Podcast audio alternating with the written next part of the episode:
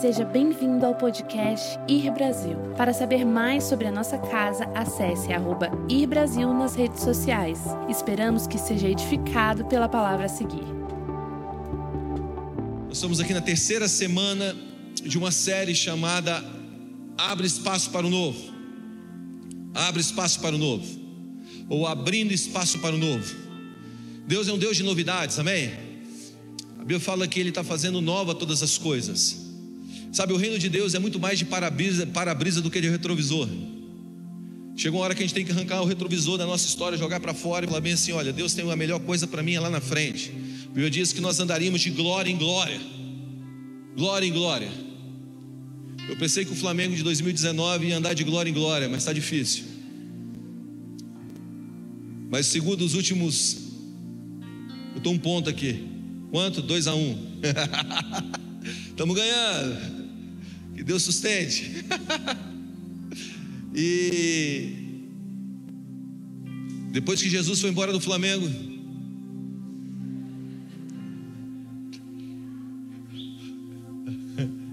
tá difícil. Veio João, mas João não é Jesus. Mas a verdade é que Deus nos chamou de, para andar de glória em glória, glória em glória. A glória de amanhã será maior do que a de hoje, amém? Nós falamos sobre essa tensão que gera progresso na primeira parte da série, depois nós falamos sobre eternidade, que muitas vezes nós achamos que eternidade é uma contagem de dias infinita. Dia 1, dia 2, dia 3, dia 4, dia 5, dia 6, dia 7, dia 8, dia 1 milhão, e não é verdade.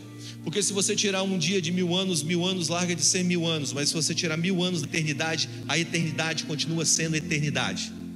Porque eternidade não é tempo, eternidade é um lugar onde o dia nunca acaba. Porque o que te faz contar o tempo é a noite. Eu falo o seguinte, Gênesis capítulo 1, e Deus fez, Deus fez o dia e a noite. E quando surgiu a noite, o tempo apareceu. Então, se você tirar a noite, você não tem mais a contagem de dias. O que é eternidade? Um dia que nunca acaba. E nós falamos sobre isso, sobre como entramos nessa mentalidade de um dia que nunca acaba, um dia sem noite. Que a Bíblia fala que é o dia perfeito, que a vereda do justo é como a luz da aurora, como diz lá a palavra do Senhor, que vai brilhando, brilhando até se tornar dia perfeito. E nós vamos continuar hoje essa série falando sobre abre passo para o novo. Deus nos chamou para o novo, amém? Os melhores dias da sua vida estão diante de você. Eu estou empolgado para viver o que Deus tem para a gente nesse segundo semestre. Amém? Então pega a tua Bíblia rapidinho aí comigo, vai para Josué capítulo 1, livro de Josué capítulo 1. Se você não tem uma Bíblia, você tem um celular provavelmente, tem o Google aí, então Google lá. Google lá. Josué capítulo 1.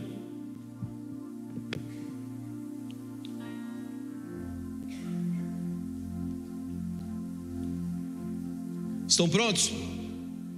Josué 1 diz assim: Sucedeu depois da morte de Moisés, servo do Senhor, que este falou a Josué, filho de Num, servo de Moisés, dizendo: Moisés, meu servo é morto, desponte agora, passa esse Jordão, tu e todo esse povo, a terra que dou aos filhos de Israel. Presta atenção, deixa eu continuar. Antes de eu continuar, deixa eu dizer algo para você aqui.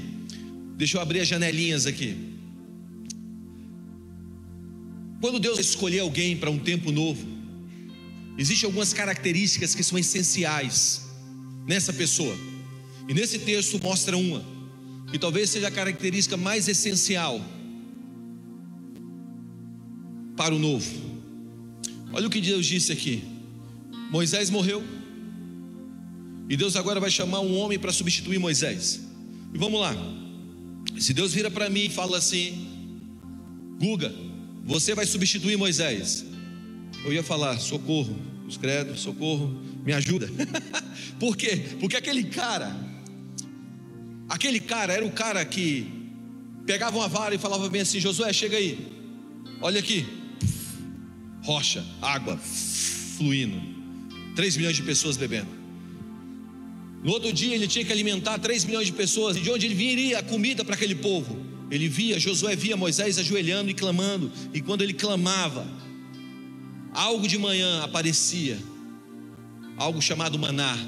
Existem coisas que caem à noite que alimentam o povo de manhã. Eu me lembro que meu pastor antigo dizia o seguinte: se você quer um rompimento na tua vida, hora de madrugada, porque a fila é menor. Eu fiquei pensando, e se a China orar? E se a China orar? Mas o que eu quero dizer é que substituir Moisés não é algo fácil, não é algo simples. Mas Deus achou uma característica nesse homem, e a característica era essa: servo de Moisés. Tudo que Deus vai fazer amanhã, Deus está procurando um servo. Deus não está procurando um rei, Deus está procurando um servo. Porque quando ele encontra o coração de um servo, ele sabe que ele pode transformar um servo em um rei. Porque em todo rei é um servo, mas um servo pode se tornar um rei.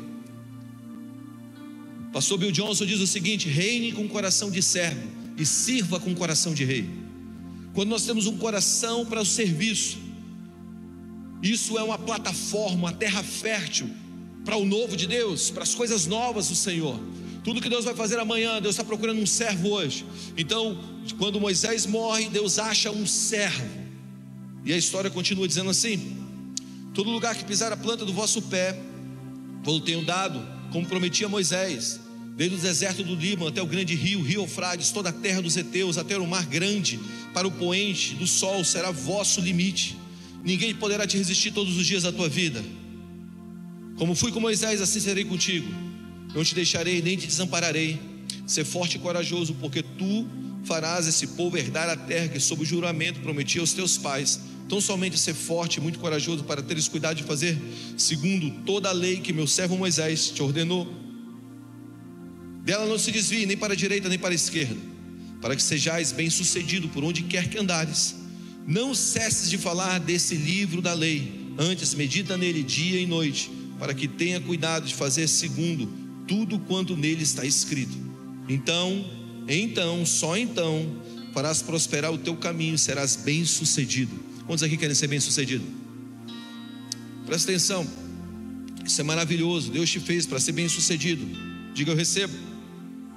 Não te mandei eu ser forte e corajoso, não temas, não te espantes, porque o Senhor, o teu Deus, é contigo, por onde quer que andares. Pai, essa é a tua palavra, o seu vela para cumpri-la. Eu oro, Senhor, para que a tua presença esteja nesse lugar, ministrando os nossos corações, que a tua palavra seja real em nosso espírito. Abençoe esse povo e o pregador também. Amém. Diz assim a palavra do Senhor: que Deus estava prestes a começar um novo tempo em Israel. Esses caras já tinham andado 40 anos no deserto, e Deus falou: é agora o momento. Esse é o momento que eu vou te levar para um novo, que eu vou levar todo esse povo para pisar na terra que eu prometi. E você, Josué, é o cara chamado para isso. E para que você viva isso, e esse povo viva isso, eu tenho algo para te dizer. Então Deus fala, Josué capítulo 1 para ele. Quando a gente lê esse texto, a gente encontra algumas características que são fundamentais para nos levar para, para pisar no novo, para viver o novo de Deus. Quando você lê esse texto, você encontra valores essenciais para que a gente ande nessa novidade de vida. Eu fico, eu, eu aconselho muitas pessoas e eu tenho conversa com pessoas todos os dias. E uma coisa que eu sempre percebo é que tem muita gente que tem excesso de passado na vida. Gabriel falou aqui sobre o excesso de futuro, mas existe também muito excesso de passado. Muita coisa que a gente deveria ter aberto mão ou, ou deixado passar e estamos carregando para a nova estação. Vamos lá. Se você sabe para onde você está indo, você sabe o que você coloca na mala. Se você vai fazer uma viagem, a tua viagem é para um lugar frio, você bota roupas frias. Se é para um lugar quente, se você é homem, você bota dois shorts e três camisas. Uma mochila nas costas, e tá bom na praia, não precisa mais do que isso. Então, o destino determina o que você leva. Faz sentido? Mas tem muita gente que, apesar de saber qual é o seu, qual é o plano de Deus futuro para elas, elas estão tão cheias do passado que isso tem sobrecarregado o presente e tem comprometido o futuro. E quando você chega no futuro, você chega cansado, e tudo que você faz cansado, você perde o prazer. Então Deus quer que você alivie a bagagem hoje. E existem alguns valores. Vamos lá, gente, é bom ser leve. É bom ser leve, não é verdade? É bom ser leve. Deus me ajuda. É bom ser leve. Tá todo mundo tentando ser leve. Mas aqui existem alguns valores. Eu queria comentar com você, falar pelo menos três valores que nos ajudarão a andar para esse novo. Primeiro, Deus vira para Josué e fala bem assim: Josué, Moisés é morto. O que significa isso? Isso mostra que nós temos que deixar algo para trás.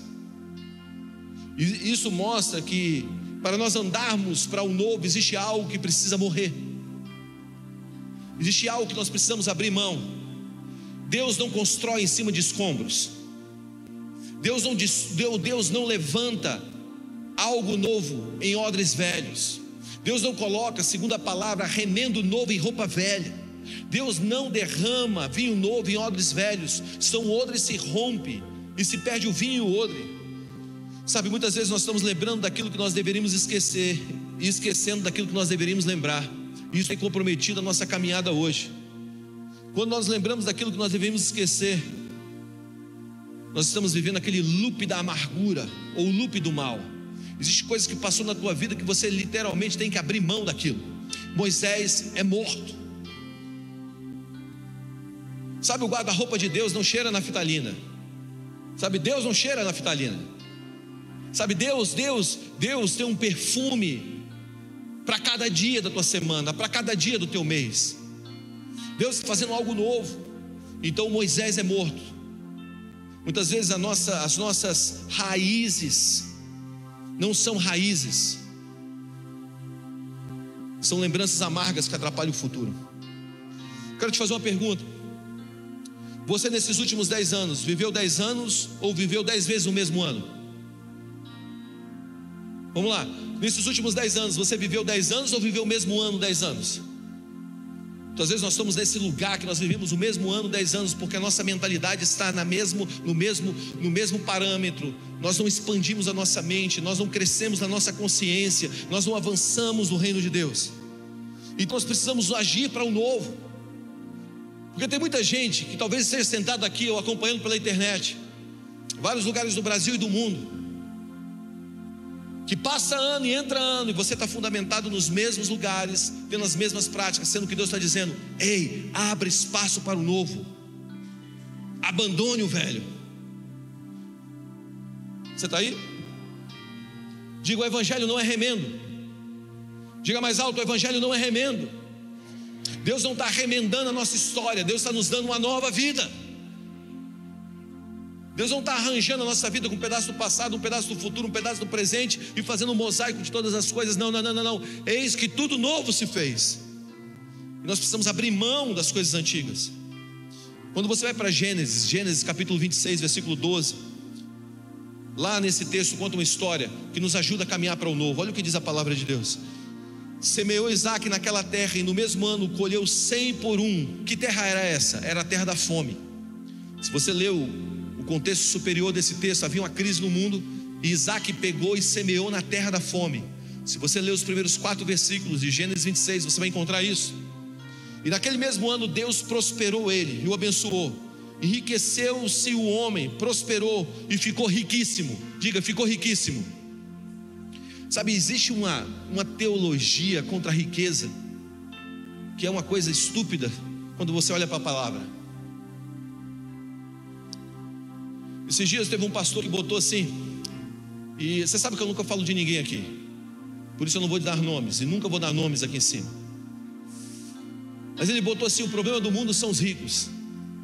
E aí eu estava no grupo e jogaram isso dentro do grupo e virou uma discussão. Eu disse: não, não, não, o problema do mundo não são os ricos. O problema do mundo é o coração fora da maior riqueza que é o Senhor. Porque Deus quer derramar sobre o seu povo prosperidade, riquezas, avanço. Amém. O dinheiro é amoral. Não existe moralidade no dinheiro. A palavra para dinheiro, para dinheiro no hebraico é kersef. Kersef. A palavra kersef vem da mesma palavra de desejo. Então o dinheiro está ligado ao que? A desejo. Então o dinheiro é a moral. O dinheiro pega a moralidade daquele que o possui. Então se o meu moral o meu desejo é por ensino, por conhecimento, quando o dinheiro me toca, o que ele vira? O que ele vira? Por isso, desculpa, lhe entulhar os poços que os servos do seu pai haviam cavados nos dias de Abraão, e encheu-os de terra. Disse Abimeleque a Isaac: Aparta-te de nós, porque já és muito poderoso, mais poderoso do que nós.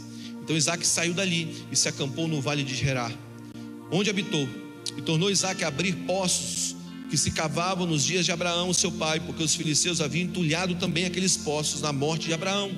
Lhes deu o nome dos do, e, e o mesmo nome já que seu pai havia dado, pôs naqueles poços. Cavaram o seu servo de Isaac no vale e acharam um poço de água nascente. Mas os pastores de Gerar contenderam com os pastores de Isaac, dizendo: A água é nossa. Por isso chamou o poço de Ezeque, porque contenderam com ele. Então Isaac saiu dali e cavou outro poço. Mas os pastores deles contenderam com os pastores de Isaac, novamente. Por isso recebeu o nome de Sitná. Partiu dali e cavou ainda o outro poço. E por esse não contenderam e chamou Reobote e disse: Porque agora nos deu lugar o Senhor e prosperou e nos prosperou nessa terra. Presta atenção. Aqui conta a história de Isaac abrindo poços. Primeiro poço que Isaac abriu é esse poço chamado Ezeque. E esse o significado de Ezeque é contenda. Ele abriu um poço que os pastores ao redor de Abimeleque lutaram por aquele poço. Sabe o que ele fez? Fique com o poço, não tem problema, pode ficar com ele. E ele foi para outro lugar, um lugar onde não havia águas. Mas Deus estava com Isaac. E ele cavou um outro poço. Nesse lugar chamado, e ele deu esse nome, Sitnar nesse poço, mas os pastores de Abimeleque brigaram novamente com ele. O nome Sishiná significa intimidação ou inimizade. Ele abre mão desse poço e ele vai para um outro lugar, um lugar onde não havia águas, onde os poços estavam entulhados. Eles entulham aquele poço, e o nome desse poço agora é Reobote, que significa lugar espaçoso. O Senhor alargou a minha tenda. Escuta o que eu vou te dizer. Tem muita gente que acha que a bênção de Deus está sobre lugar. A bênção de Deus não está sobre um lugar, a bênção de Deus está sobre alguém. Deus não abençoa lugares, Deus abençoa pessoas. Se você pegar Gênesis capítulo 1, você vai ver que o capítulo 1, Deus faz, Deus constrói a terra em seis dias. Até o quinto dia, Deus não abençoa nada. Deus fez a separação entre águas e terra seca, não houve bênção. Deus construiu, Deus fez as plantas, não houve bênção. Mas quando Deus faz os animais e o homem, no quinto e no sexto dia, Deus abençoa e diz: sejam fecundos, multipliquem e povoem a terra. Porque a bênção de Deus está sobre a vida, não sobre lugares. Para de pensar que é um lugar que vai te prosperar. Aonde você for, a mão de Deus está sobre você. Muitas vezes nós estamos tentando achar um lugar para a nossa prosperidade, um lugar para o nosso avanço. Nós estamos agarrados a algo do passado, dizendo: Eu não largo isso aqui, porque isso aqui me abençoou. Deus está dizendo para você hoje: a bênção não está em um lugar, a bênção não está naquilo que você faz, a bênção está sobre você, seja na terra mais seca, seja nos altos montes, seja na planície, aonde você estiver, a bênção de Deus está sobre você e a terra será abençoada por você. Por isso a nossa consciência de oferta nessa igreja não é uma consciência que nós trazemos para ser abençoado, nós trazemos porque somos abençoados a bênção não está no lugar. Por isso Isaac está dizendo: tá bom, você quer esse poço da contenda? Fica com ele. Tá bom, vocês querem esse poço da inimizade? Fica com ele. Tá bom, tá bom, tá bom. Você quer esse poço, esse poço, esse poço aqui? Não, não, ninguém quer? Tá bom, então Deus me prosperou nesse lugar e Deus, Deus alargou a minha tenda. A bênção de Deus está sobre você. A bênção, de, a bênção não está em um lugar. Por isso, nós temos que aprender a deixar para trás as coisas que já foram. Pare de lutar por algo e comece a lutar por alguém. Pare de lutar por algo e comece a lutar pelo teu relacionamento com Deus. Pare de buscar algo e comece a lutar pelo teu relacionamento com Deus. Não é algo, é alguém. Não é lugar, é uma pessoa. Você pega Abraão, Abraão chega, sai com Ló, Ló, ele leva Ló, sobrinho dele com ele, e vai andando. Aí um dia ele chega no lugar e fala assim: Ok, Deus mandou a gente não andar mais junto. Escolhe Ló o que você quer. Ló olhou para os montes cheio de pedra, no lugar que não planta, no lugar que não tem prosperidade, só pedra, monte. Quem vai a Israel sabe. Inclusive, nós estamos indo em Israel na primeira, nos primeiros 10 dias de novembro. Vocês estão convidados, 15 dias, 13 dias de novembro. O pacote aí está 90% pronto. Semana que vem anunciamos. Era para ser essa semana, mas o cara que cuida de tudo foi para a Grécia. E aí não teve tempo de soltar o nosso pacote. Isso é demais. Mas voltando, Abraão chega e diz assim: Ló, escolhe. Ló olha para os montes, só tem pedra. É o que Israel tem, né? Pedra. Pedra para cá, pedra para lá, pedra para cima, pedra para baixo, só tem pedra. E aí, Ló olha para a campina, ele olha para um lugar verdejante, ele fala: Eu quero essas campinas. Abraão, tá bom, pega os montes. Quem prosperou mais, Ló ou Abraão? Abraão, porque a bênção não estava no lugar. A melhor terra sem Deus é a pior lugar para você estar. Tá. Presta atenção. Adão pecou no paraíso, Jesus venceu no deserto. Adão pecou no paraíso, Jesus venceu no deserto, sabe por quê? Porque a bênção independe do lugar. O que eu quero te dizer, seja em tempo de crise, seja em tempo de fartura, seja em terras boas ou terras ruins, seja onde for, a bênção está sobre você. Então para de agarrar coisas e agarra uma pessoa. Por quê? Porque Moisés morreu. Abra mão. Quantos aqui querem abrir espaço para o novo? O que você tem que deixar? O que tem que morrer na sua vida hoje? O que você tem que abrir mão?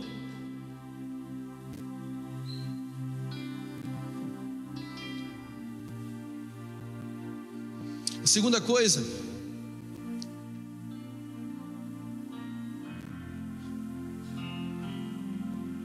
a segunda coisa é que Deus vira para Josué e fala assim: ó, Josué, aonde você botar a planta dos seus pés, eu tenho te dado por herança. O que é botar a planta dos pés?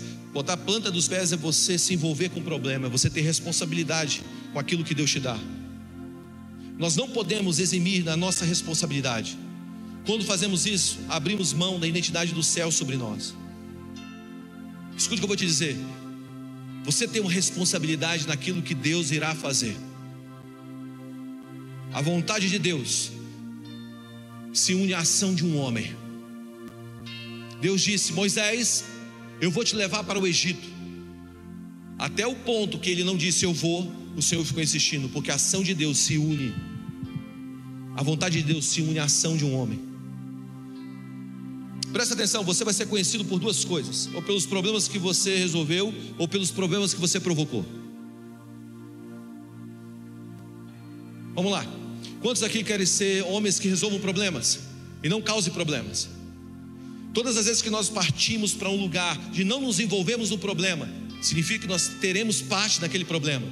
Não existe elemento neutro. Escuta o que eu estou dizendo: não existe elemento neutro. Ou você se envolve no problema, ou você causa problemas. É hora de você abraçar o que Deus mandou você fazer. Se envolva no problema, amém? Problemas não somos chamados, nós não somos, somos chamados para administrar problemas, nós somos chamados para resolver problemas. Vamos lá, gente. Você não é chamado para resolver, para administrar problema. Se você fica administrando o problema, o teu problema só cresce. Escuta o que eu vou te dizer: a procrastinação é a mãe do caos. A procrastinação é a mãe do caos. Todas as vezes que você está procrastinando, tentando administrar um problema, você está procrastinando a, a resolução daquele problema, o caos está crescendo. O problema é que é uma semente hoje, ele é uma árvore amanhã. E depois da manhã essa árvore dá frutos. Então, quem começa com uma semente vira uma árvore e depois se torna uma floresta. Então, entenda uma coisa: Deus não te chamou para você administrar problemas, Deus te chamou para você resolver problemas. Então, quando Deus vira para Josué e fala: pisa na terra, resolva o problema. Que 40 anos esse povo, por quê? Porque eu estou fazendo uma coisa nova. Eu sinto no meu espírito hoje que Deus está dando uma unção para muitos aqui para resolver problemas. Aquilo que você tem tentado administrar, não é hora mais de administrar, é hora de resolver solucionadores, finalizadores. Vamos lá, gente. Tem muita gente que começa bem, mas nós somos chamados a ser finalizadores. Abençoa o Pedro, Senhor. Que eu acho que ele está em campo agora. Vamos lá. Escuta. Acabou? Tá bom. Deus não te dará nada que você não esteja disposto a lutar. Deus, eu quero uma família. Você está disposto a lutar por ela? Sim ou não? Quantos aqui querem casar? Levante a mão bem alto, bem alto. Você quer casar? Fica com a mão levantada, não abaixa. Não abaixa, não abaixa. Olha para o lado aí. Estou te ajudando. Olha para o lado.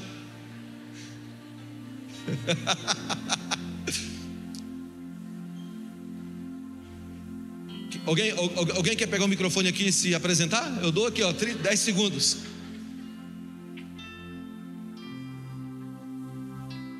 Alguém veio andando na direção. Ah, não, está indo no banheiro. Se alguém quiser, estou ajudando, hein?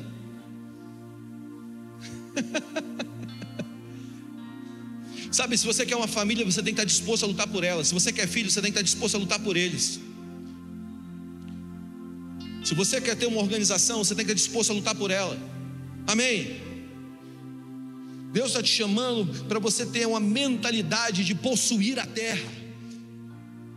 Há uma diferença entre ocupar e apenas entrar. Deus não quer que você entre numa terra, Deus não quer que você entre no casamento, Deus quer que você ocupe o casamento.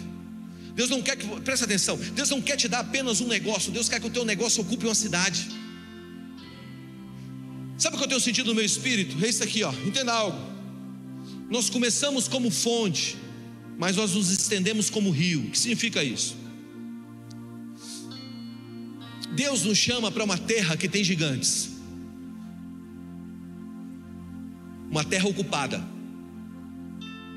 Deus nos chama para uma terra que tem gigantes. Tem, tem gente que acha que o chamado de Deus é conto da Disney, né? Você vai chegar, welcome, bem-vindo à terra. Meu nome é primo de Golias. Não, não, não é assim, cara. Vai ter um baita de um gigante esperando a entrada da terra. E você tem que entender, mesmo a terra ocupada, ela não pertence a eles, pertence a você. Os negócios dessa cidade, a autoridade dessa cidade pertence a Jesus Cristo de Nazaré. O poder dessa cidade pertence a Jesus Cristo de Nazaré. Os cargos de autoridade dessa cidade pertencem a Jesus Cristo de Nazaré, porque Ele comprou para si todo o povo, língua, tribo e nação. Sabe, os lugares baixos e altos dessa cidade pertencem a Jesus Cristo de Nazaré. Tudo é dele. Só que nós muitas vezes temos a mentalidade de possuir e não de ocupar que significa? Eu tenho algo, eu tenho influência, eu tenho uma empresa, eu tenho uma organização. E o que eu faço? Eu tento manter aquela organização segura. Eu possuo aquela organização, mas aquela organização é a fonte de transformação para uma cidade. Três dias atrás, na verdade, três semanas atrás, o Senhor estava conversando comigo sobre essa igreja. E Ele estava me confrontando. Ele estava dizendo: Você está pensando errado.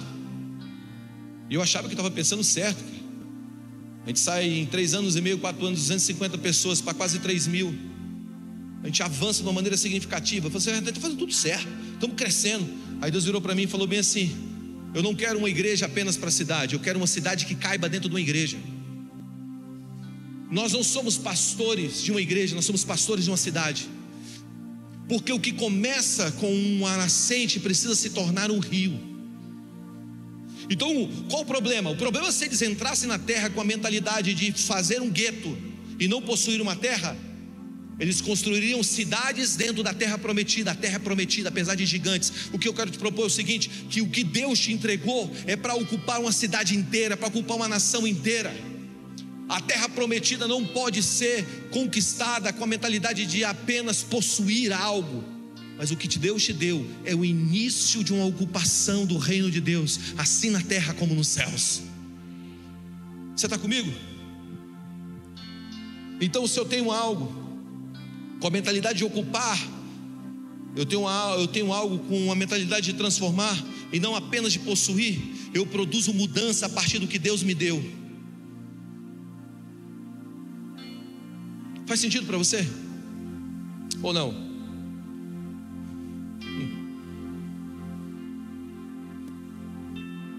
Diga, Deus não me chamou para ocupar uma parte.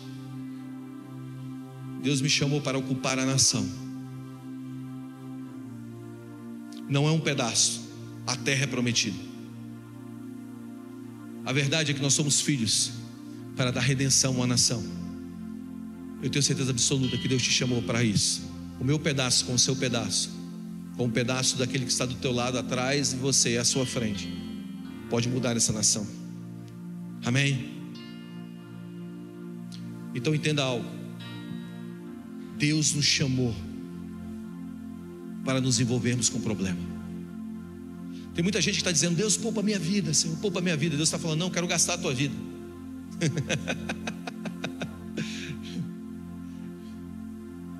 Eu contei essa história aqui. Imagina o seguinte: você vai lá na casa da tua avó materna, chega na casa da tua avó materna, aí tem uma cristaleira na casa da tua avó materna, aquela cristaleira linda, sabe? Aí ela chega assim: Filho, deixa eu te mostrar aqui minha cristaleira. Tem 100 anos que eu tenho essa cristaleira intacta. Deixa eu pegar. Não, não, não, não, não, vai manchar. Ninguém nunca tocou nessa, nesses copos de cristais. Aleluia. Aí você vai na casa do teu avô paterno, chega na casa do avô paterno, tem aquela caneca quebrada, tá ligado? Aquela caneca quebrada sem alça, com a boca, com a boca rachada assim. Aí falou assim: vó, joga esse negócio fora. Ela, não, não, não, não, não.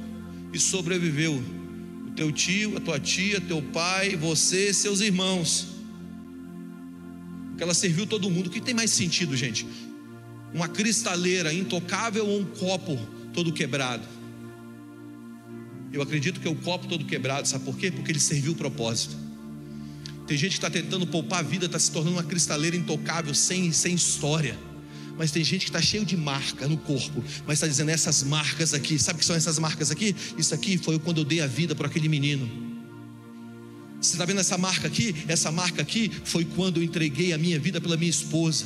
Foi quando eu sofri para tirar meus, meu filho lá, lá do meio do buraco que ele estava, das drogas, da prostituição. Sabe, a gente precisa nos, nós precisamos nos tornarmos a caneca quebrada do que a cristaleira intacta.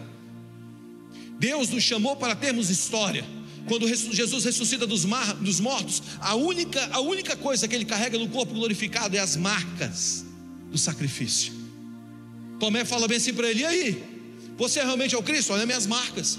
Sabe por quê? Sabe o que vai subir ao céu no teu corpo? As marcas da tua entrega. Se envolva com o problema.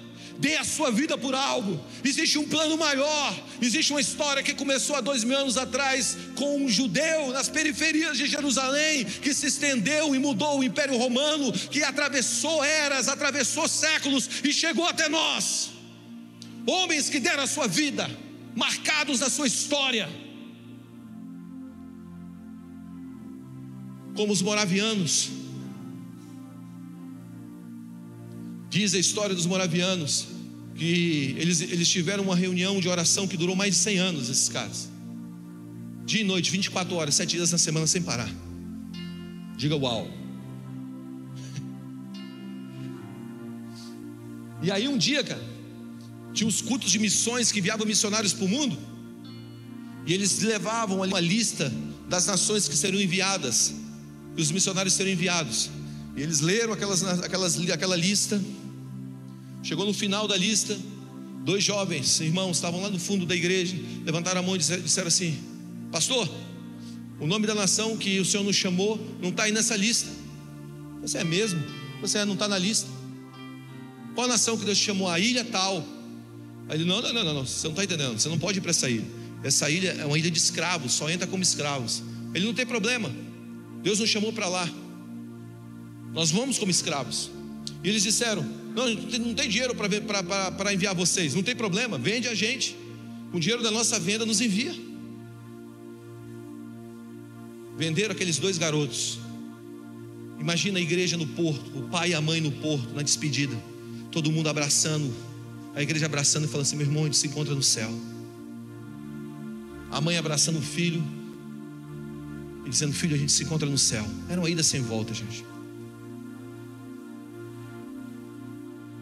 O pai abraçando o filho, falando: Filho, a gente se encontra no céu. E diz a história que quando o barco estava saindo do porto, um daqueles meninos correu, subiu no mastro do navio e deu um grito que se tornou o grito do movimento de missões daquele tempo. E o grito foi esse: O cordeiro é digno de todo sacrifício. O cordeiro é digno de todo sacrifício. Isso incendiou uma geração inteira, gente.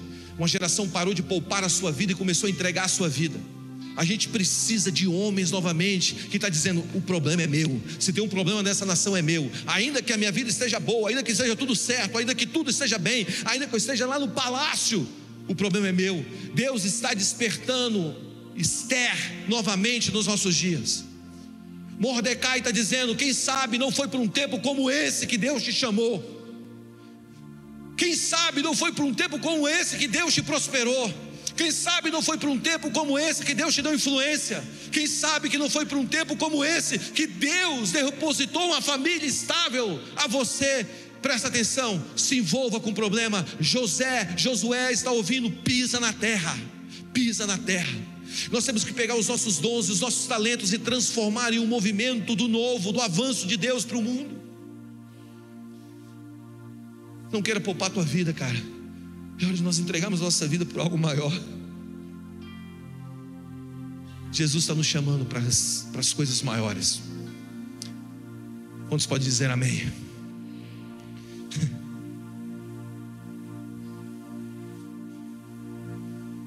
Não vamos lotear essa terra, dizendo: Eu estou bem aqui, está tudo bem, sabe, eu estou feliz. Está tudo bem. Se o mundo não está bem, não está tudo bem. Se essa cidade não está bem, se nós somos a segunda nação ou é a terceira nação em violência contra mulheres, não está bem. Não está bem. Nós precisamos nos levantar e dizermos: a mudança começa em nós. Terceiro e último,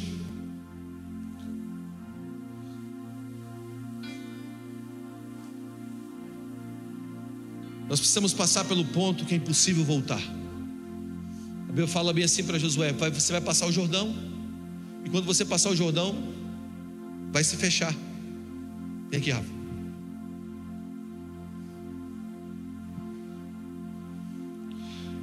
Escuta o que eu vou te dizer: se você, se você olha para trás e ainda tem pontes com o passado, está errado. Olha para olha o lado e diga assim: não tem como mais voltar atrás.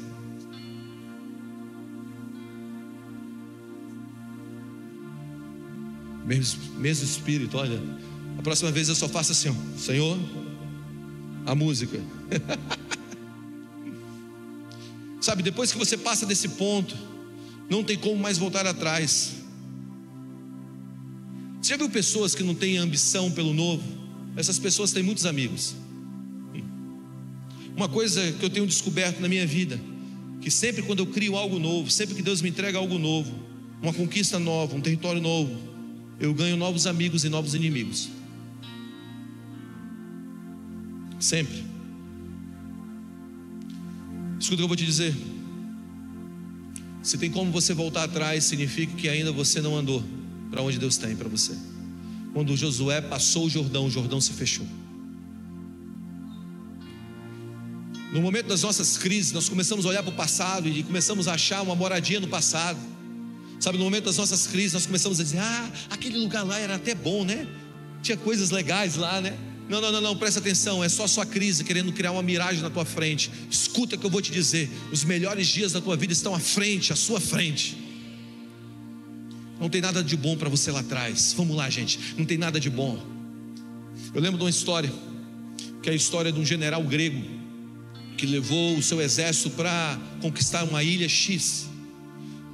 E ele levou, eles chegaram então ali com aqueles navios, aqueles, eu não sei o nome dos navios, aqueles navios gregos, pararam, desceram e tinha uma encosta na praia. Ele subiu a encosta, quando ele sobe a encosta, ele olha para o outro lado, o exército era pelo menos dez vezes maior do que o dele, do inimigo. E quando ele olha aquele exército, ele volta, chama os seus capitães e fala assim: manda todos os soldados afundarem os barcos. Manda todo mundo afundar os barcos. Eles afundam os barcos os barcos afundam. Aí ele chama então os capitães e os soldados dele, diz, diz, diz a seguinte: diz a história que ele subiu em costa e viu, botou o povo para ver o exército dele, para ver todo aquele outro exército que era pelo menos dez vezes maior do que o dele, e disse o seguinte: os barcos afundaram. Nós só temos uma maneira de sairmos desse lugar: vencendo essa guerra. Sabe qual é o nosso problema? Que a gente não vence a guerra do hoje. É porque a gente sempre tem uma pontinha, um barquinho para voltar lá para trás e dizer: ah, não, esse lugarzinho aqui. Queima os barcos, afunda os barcos. Não existe nada de bom para você lá atrás, não existe volta. Quando você está abrindo espaço para o novo, só existe uma opção: Deus é o Deus que vai abrir o caminho onde não houver caminho. Deus é o Deus que vai aplanar o monte quando ele se tornar muito alto para mim. Deus é o Deus que vai tirar a água da rocha quando eu tiver sede. Deus só existe um caminho à frente, avante. O Senhor nos chamou para andar avante. A Bíblia diz o seguinte: que os seus olhos mirem diretamente adiante de você. Por isso, nessa noite, Deus está nos chamando para andar para um novo.